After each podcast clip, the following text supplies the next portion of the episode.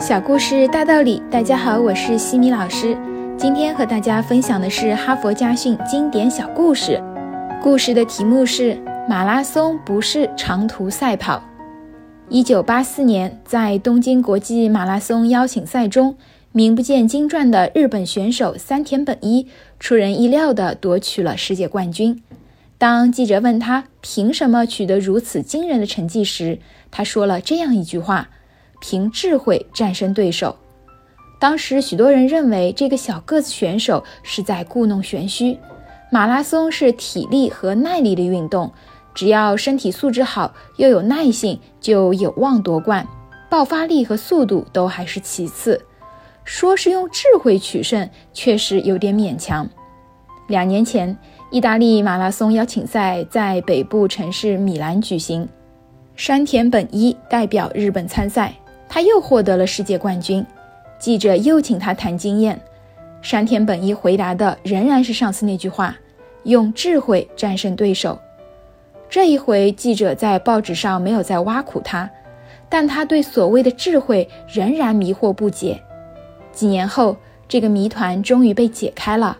他在自传中写道：“每次比赛前，我都要乘车把比赛线路仔细的看一遍，并把沿途比较醒目的标志画下来。”比如，第一个标志是银行，第二个标志是一棵大树，第三个标志是一所红房子，这样一直画到赛程终点。比赛开始后，我就以百米速度奋力向第一个目标冲去。等越过第一个目标后，我又以同样的速度向第二个目标冲去。四十多公里的赛程就被我分解成了这么多个小目标，轻松地跑完了。起初我并不懂这样的道理。我把我的目标定在四十公里外终点线的那面旗帜上，结果跑到十公里时，我就疲惫不堪。我被前面的那段遥远的路程给吓到了。哈佛箴言：在现实中，我们做事之所以会半途而废，这其中的原因往往不是因为难度较大，而是觉得成功离我们较远。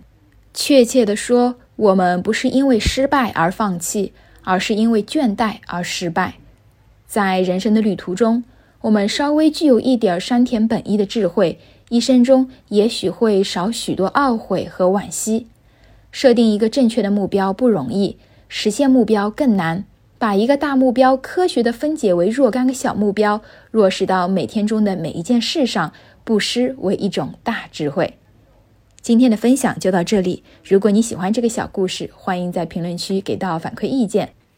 也欢迎关注我们的公众号“西米课堂”，了解更多经典小故事。感恩你的聆听，我们下次见。